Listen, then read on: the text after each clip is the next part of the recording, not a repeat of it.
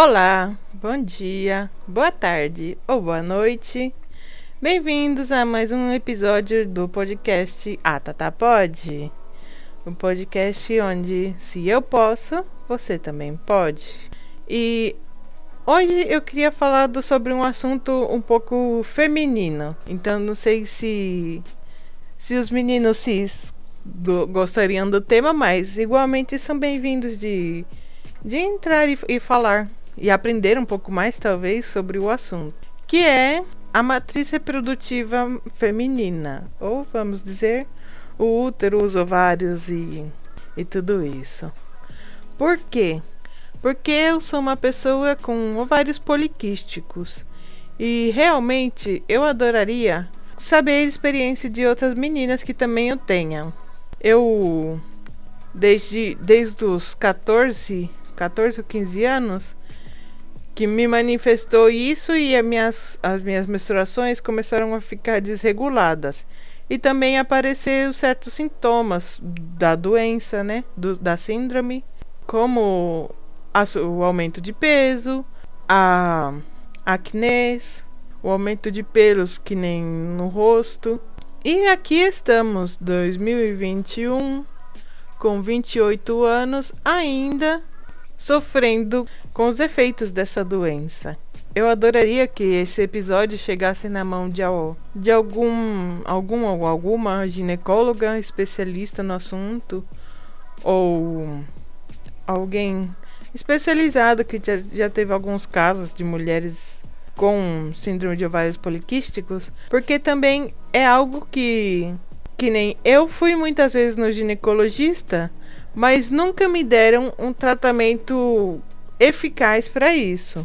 A, única vez que, que me deram algo para arrumar, entre aspas, o ovário poliquístico foram a, o anticoncepcional. Mas eu deixei de tomar ele tanto porque aqui na Espanha eles deixaram de ser, ser subvencionados pela Segura, Seguridade Social, né, que é o SUS daqui, que e, e começaram a custar, eu acho que uns 30 euros uma cartela de um mês, sabe? E é, é inviável você ter que tomar todo mês uma cartelinha e pagar 30 euros por isso. E também por causa dos efeitos secundários, né? Eu já estava notando que cada vez que eu tentava tomar o, o tratamento anticoncepcionais eu subia muito de peso, o meu, o meu humor ficava muito ruim, muito ruim. Tipo, eu passava de, de, de zero a, a, a mil no minuto. O que toda mulher já sabe, né? Que acontece quando você toma esse tipo de medicamentos. E também, eu, graças a Deus, nunca tive nenhum efeito secundário grave, que nem a, a trombose, né? Mas eu tava com muita, muito medo. E também, justo Justo no, no finalzinho de eu, de eu tomar o anticonceptivo, eu, eu descobri que eu tenho a minha doença intestinal, que é a colite ulcerosa. Então já seria um, um, muito um combo muito forte de medicamentos no meu corpo, já que eu teria que tomar muito medicamento para controlar a doença. Então eu cortei de vez. Eu parei de tomar até hoje. E total que eu não, não tenho relações sexuais, porque eu sou uma, como eu sou uma menina crente. Tem que esperar até o matrimônio. Então, tampouco. Eu nem tava me vendo todos os benefícios, nem tampouco eu queria sofrer os negativos, efeitos negativos, né? Então eu parei de tomar, deixei de lado e durante muito tempo eu fui tendo menstruações ou muito largas, tipo três meses menstruando, dois meses seguidos, e também tendo pausas muito grandes, que nem eu poderia antes passar seis meses sem ter a menstruação. E, tipo, eu sei que não, não tem nenhum risco de, de gravidez por causa do que eu já disse antes. Então, eu sei que é pelo ovário poliquístico. E eu, quando tá assim, sabe, sem menstruar tanto tempo, para mim, perfeito. Não tem nada melhor do que não menstruar. Mas mas igualmente eu sei que, que é ruim para o corpo, né? Porque a menstruação é uma limpeza natural do corpo que, que joga tudo aquela capa de proteção do, do útero para fora e renova a, o ciclo do útero. Só que Isso é uma coisa que, que eu não gostava muito. Sobretudo eu não gostava porque, uma, eu tenho menstruações muito abundantes. E outra porque são muito largas. Toda vez que me veio a menstruação, não veio menos de uma semana, duas, sabe? É horrível. É horrível você ficar duas semanas com um, com absorvente no meio das pernas e sem liberdade para fazer muita coisa, né? Ai, mas hoje em dia tem, tem OB e tem copa menstrual. OB eu não gosto. E copa menstrual eu tentei uma vez usar e também não me senti cômoda. Então, gente, se vocês conseguirem usar esses dois métodos e se sentir cômodas, bem por vocês. Mas não é toda mulher que gosta tampouco. É muito bom, pro, o, sobretudo a copa, né? Copa menstrual é bom pra pro meio ambiente, já que não é, não é mais lixo que se gera no, na, no mundo. Só que eu não me adaptei, eu não gostei. Pode que seja que eu comprei, pode que se eu provasse outras eu, eu goste mais, mas eu não gostei. Mas igualmente, voltando ao assunto, por isso, né, por ficar menstruada tanto tempo, é, é muito ruim, porque também você, ao ficar tanto tempo com, com absorvente, também faz mal para sua pele, para a flora vaginal e tudo mais. E ao contrário também, né? Você ficar um montão de tempo sem a menstruação, ai, é maravilhoso para mim não ter que usar nada, ficar livre, sabe, para pular, andar, correr, saltar, fazer qualquer coisa, sabe? Eu faria essa, tudo isso? Não, porque eu sou uma bela de uma sedentária. Mas se sente muito mais livre de manchar as coisas, de, de ter um deslize, de, de você se sujar, né? Ou sujar algum lugar. E eu queria perguntar para vocês, como que é a como que é a sua experiência de vocês? Porque que nem eu tenho duas primas mais que também têm a síndrome de ovários poliquísticas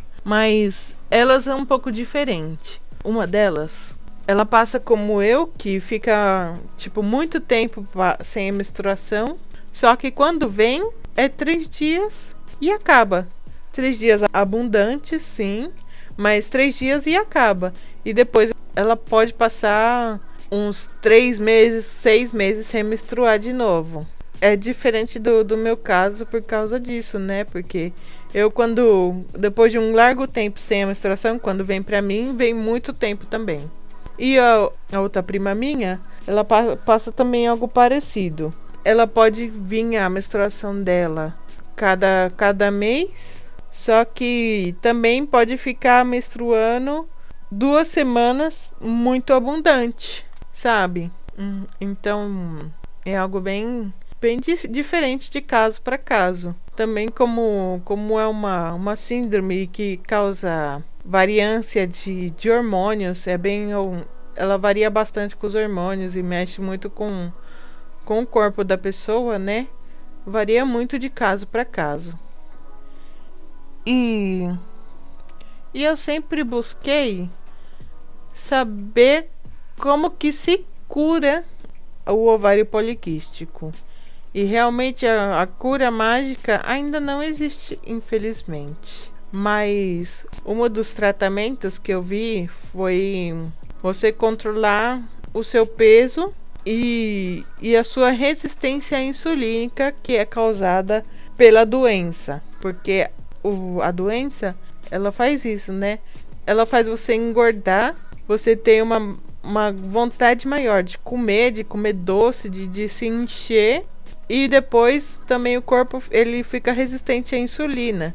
Então você parece que está com uma pré-diabetes, sabe? Para paliar isso, você tem que ou tomar remédio para diabetes, né? Ou, que é um tipo um, é um remedinho, não é insulina em é um comprimido que você toma numa, numa dose baixa, pode diminuir um pouco isso, sabe? E que o seu corpo não tenha tanta essa necessidade de açúcar que a doença te, te coloca no corpo. Mas igualmente os médicos, como sempre, qualquer coisa que você tem, o médico vai falar que você tem que baixar de peso, né? Obviamente você tem que ajudar o seu corpo fazendo exercício, caminhando fazendo qualquer atividade física. Com isso, a, a doença não se cura, mas ela perde um pouco de força.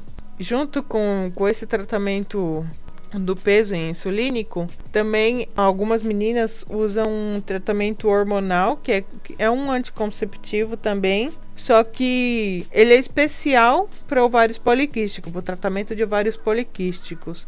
O que se resume em ser uma bomba hormonal. Eu estava vendo depoimento de meninas que tomaram esses medicamentos, elas notaram que estavam ficando loucas praticamente porque os hormônios são tão fortes que muda muito o caráter, sabe, da, da pessoa durante o tratamento. É como se ela tivesse uma TPM multiplicada por 10 e, e quando você não está com, com a TPM, você tem o humor na flor da pele. Então qualquer coisa você fica triste, qualquer comentário você chora, qualquer qualquer minúcia é um, é um mar de problemas. E tem gente que não aguenta o tratamento inteiro, que, que seria um ano disso, porque é muito forte, você sente muito na sua pele. Claro que é bom, porque o corpo ele, ele se renova. É tanto o hormônio do medicamento que o seu hormônio como que fica de lado. Então ele vai regulando e, e acertando a dose certa para quando você parar de de tomar o medicamento, você já ter um, uma programação correta dos seus hormônios, como te deixou o medicamento. Isso é o que eu entendi, pelo que eu pesquisei. Com esses dois combos de, de tratamento, é bem capaz que a doença diminua muito, diminua ou suma. Eu não sei se que nem um caso que nem o meu que é um ovário poliquístico já de muito tempo, funcionaria sem uma limpeza de, de ovários. Porque, claro, o, os, os, quistos, os quistos são que nem uns pequenos tumorzinhos.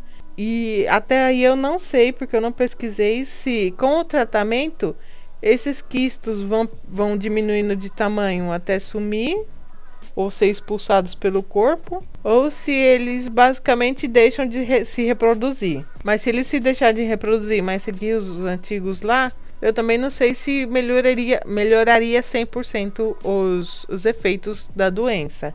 E aí vamos para a terceira cura, entre aspas, dessa doença, que seria extirpar os ovários. Eu, bom, extirpar não sei, mas seria cortar o canal as trompas de, de falópio. Eu não sei como seria exatamente o procedimento, mas vamos, seria cortar o, a ligação com com os ovários com o útero e assim você deixar permanentemente de menstruar. Essa essa solução é muito usada para pessoas que, que têm famílias numerosas, de mais de quatro ou cinco filhos. Agora, por uma pessoa solteira, sem filhos, eu, ao menos aqui na Espanha, pelo que eu sei, aí no Brasil também, eles não deixam fazer operação assim. E tá bom, porque o, o ovário, querendo ou não, descontrolado ou não, é um, é um órgão hormonal também, como eu disse antes. Se você extirpar eles ou cortar a ligação deles com, a, com o útero, você praticamente desencadeia uma menopausia. Só que também eu não sei o que deve ser pior. Se você viver com como eu vivo, menstruando dois meses, quatro meses seguidos, ou ter uma menopausa que pode ter alguns efeitos secundários, como a, a falta de libido, em algumas mulheres a queda de cabelo, a qual eu também tenho sem ter na menopausa, a osteoporose, sabe que tem seus pontos negativos você passar por isso, mas a grande maioria dos médicos eles não querem fazer esse procedimento somente por causa que uma mulher tem que ter filhos. E eu odeio isso. Porque eu não quero ser mãe. Eu não quero ficar grávida ser mãe é diferente, né? Porque eu, talvez eu poderia adotar uma, uma criança e eu estaria beleza com isso.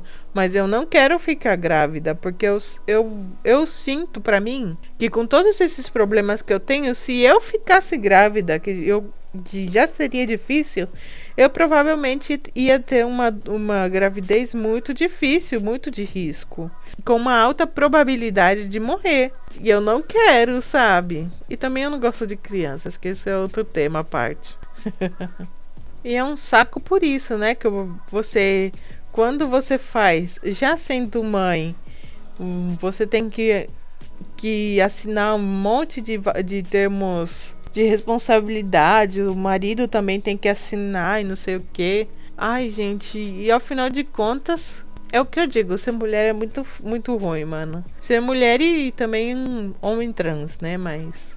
Eu vou falar mulher generalizando aqui no podcast, porque eu falo do meu caso, sobretudo. Eu falo sobre, sobre o caso de mim. Mas se você é um, uma, um homem trans que também sofre desse assunto, me comente aí.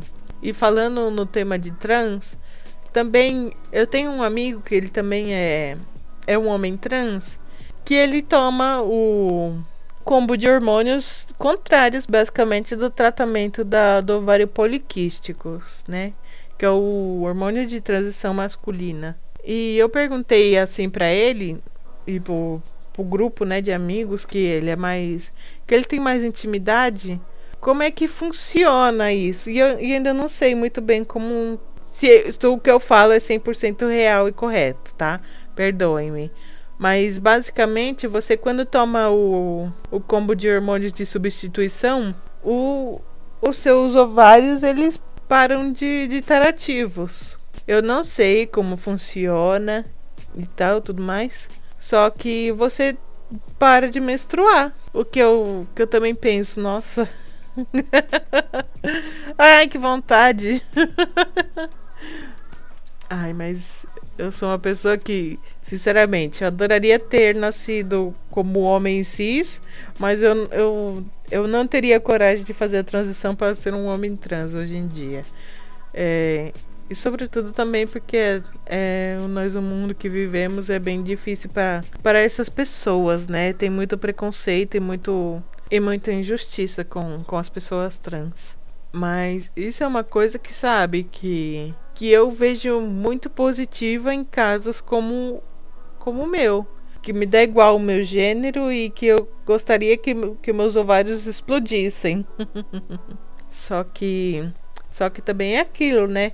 O combo de hormônios de substituição de gênero eles fazem a transição de gênero, que é basicamente com um corpo de mulher cis, faz mudar de crescer a barba, engrossar a voz é, e tudo mais, sabe? É um, o metabolismo pode ficar ou mais lento ou mais rápido. E se você se sente, você, você é uma, uma mulher cis, você não vai querer também passar por isso, né? Porque senão a sociedade também vai te ver com uma coisa com uma coisa estranha, né? Se já se já eu que que sou cis e tenho um pouco de barba, me cresce um pouco de bigode, as pessoas já falam: "Nossa, ai que nojo, que mulher descuidada, não, não se depila". E tipo, cara, nasce, é o corpo e barba e bigode para mim cresce de um dia pro outro, é um saco. E tem, tem vez que você não aguenta ficar depilando a cara todo dia, né? E imagina se só um, só um bigode e um pouquinho de barba já, já, já o povo nota. Imagina no rosto inteiro um, uma barba mais grossa ainda. Imagina, o, o povo vai, vai te excluir. o povo vai. Ai, eu sinto pelos homens trans, mas guerreirões. e as mulheres, né, também, mas aqui o tema de hoje é sobre pessoas com matriz reprodutiva. Ai, de verdade. Eu, eu, eu adoraria ter nascido com, como homem somente por isso, sabe? Porque eu sofro tanto com, com a menstruação e tudo mais que. E isso desde cedo, sabe? É tão ruim você você não se sentir cômoda com, com essa situação de ficar menstruando meses ou e se sentir suja, sempre úmida e ah, eu adoraria mudar isso, eu de verdade. Eu não me importo se se tivesse que que extirpar meus ovários e eu ficar totalmente infértil, porque eu, eu não sei se eu sou fértil hoje em dia, mas eu acho que eu não sou por causa disso. Mas claro, para você fazer qualquer tipo de, de tratamento, você tem que, que ter 70 filhos. Ai, de verdade. Aí depois você vai tentar ter um filho, você morre durante o processo, o seu filho morre e que você perdeu a sua vida porque um a ética médica não te permite fazer um tratamento que você quer e que te ajudaria na sua vida. Aí fico realmente revoltada por causa disso. E hoje em dia tem tanta gente nesse mundo que que não realmente não faz falta mais. e tem tanta tem tanta criança carente nesse mundo que perdeu os pais ou que os pais não têm condições de, de cuidar eles e precisa de um lar. Tem muita muita muito adolescente em, em grupo assim de, de risco ao margem da sociedade porque perderam perderam os pais porque são drogados ou, ou foram para cadeia ou qualquer outra coisa, né? Mas e precisam de um lar e tipo é mais aceitável uma pessoa ter um filho não querendo e cuidar dele forçosamente do que dar para uma família que quer ter um filho e não pode, sabe? Ah, eu também acho isso muito horrível. Porque é um argumento de, que nem da, da direita, né? Que é a família tradicional, que você não pode não pode ser dois homens com querendo adotar um filho, você não pode ser duas mulheres querendo adotar um filho, tem que ser só a mulher, o marido e, e todos com, com, com sanguinidade. Nossa, palavra difícil. Olha que eu sou crente, mas eu realmente eu, eu gostaria que, que tudo isso vá pra puta que pariu. mas então, Thaís, você falou de quais seriam os métodos de para arrumar esse problema, qual seria o tratamento e tudo mais, mas qual foi a sua experiência total com, com isso? Pois eu eu fui muitas vezes na, na ginecologista com, desde que eu tinha meus 12, 13 anos. Já fiz muito ultrassom. Eu já, eu já tentei fazer doação de óvulos e, e tipo, não saiu praticamente nada válido dos meu, meus óvulos. E a última vez que eu fui, a, a doutora que que me atendeu deu o mesmo discurso de sempre, que é, ai, não pode fazer nada, se você se você quiser tomar anticonceptivo, a questão, e se não, você tem que baixar de peso. E foda-se, pé na bunda e estrada. Não me fez mais nenhum, um, nenhum ultrassom atualizado. Praticamente mal me olhou, sabe? Me colocaram na, me colocou na cadeira e deu um deu uma examin, examinada, só que nada muito profundo, assim, sabe? Que eu falasse, tá bom, a doutora tá olhando o meu caso. Eu não senti isso, e é, é uma coisa que me dá muita raiva. Pode que se eu fosse num, numa clínica particular fosse diferente ou fosse igual, eu não sei, porque na saúde pública eles eu, eu acho assim, a maioria das vezes que eu fui, o que eles fazem basicamente é, é tapar o, os efeitos com, com band-aid e não curar, sabe? Que é basicamente o que eu fiz durante muito tempo tomando anticoncepcionais. E eu não quero. Eu queria curar isso para nunca mais ter, sabe? Porque ovários poliquísticos não é uma coisa crônica. É algo que você sabe onde está. Você sabe como acabar com essa coisa. Que seria ou extirpando ou com o tratamento correto. Mas muitos dos doutores não querem passar isso.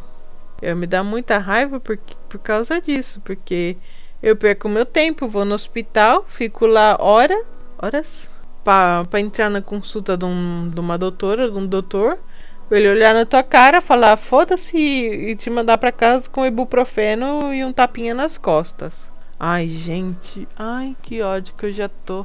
Eu tenho tão pouca vontade de, de ir no ginecologista também.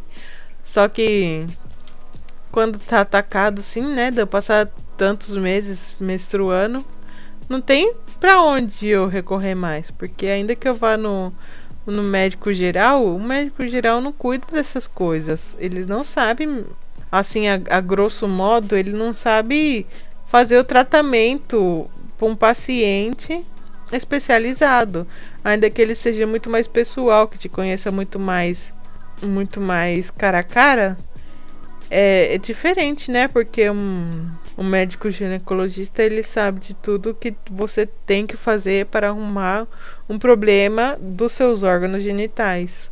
Só que o problema é que eles não fazem nada. Ai, meus amores, mas enfim. Depois de ter desabafado, explicado tanta coisa e, e ficado com um pouquinho de raiva de tudo isso, eu vou me despedindo por aqui. Não ficou um podcast de uma hora, como sempre, mas eu acho que eu falei resumidamente tudo que eu queria falar. Mas por favor, por favor, se você chegou até esse podcast, se você, se você escutou esse episódio, manda para mim a sua experiência, o seu caso, se você tem também ovários poliquísticos, se você conseguiu curar a doença ou se você trata ela até hoje. Me diga como que é, como que é a sua experiência, como, como que foi o seu caso, para assim talvez outras meninas saber também na, na, no momento de ir no ginecologista falar pro, pro ginecólogo, né? Para saber do que reclamar, porque você tendo o conhecimento de o, o que está mal e o, como arrumar, também fica mais fácil para os doutores saber o que fazer no seu caso, mais especificamente, tá bom? Então eu espero que vocês tenham um ótimo dia. Espero que todas nós tenhamos uma melhoria nesse sentido. E nos vemos no próximo episódio, tá? Um beijão enorme para todos vocês e até mais. Tchau!